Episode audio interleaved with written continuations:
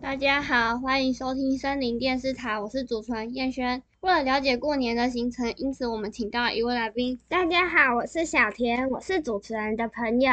给你猜个谜题：红红的袋子。那当然是红包啦，太简单了，那我问你，这次过年红包领到了多少呢？呵呵，多到我都数不清了。那你知道萝卜的含义吗？当然啦，好彩头。那你家有天春联吗？嗯，有啊，是社会课件雕到的一个大村字。我本来还想要一个福兔，但最后没有竞标成功，太可惜了。你知道春联倒着贴好运到吗？那当然，我还知道原因呢，就是好运到，也就是道跟道的谐音哦。节目到这边，下次见，拜拜。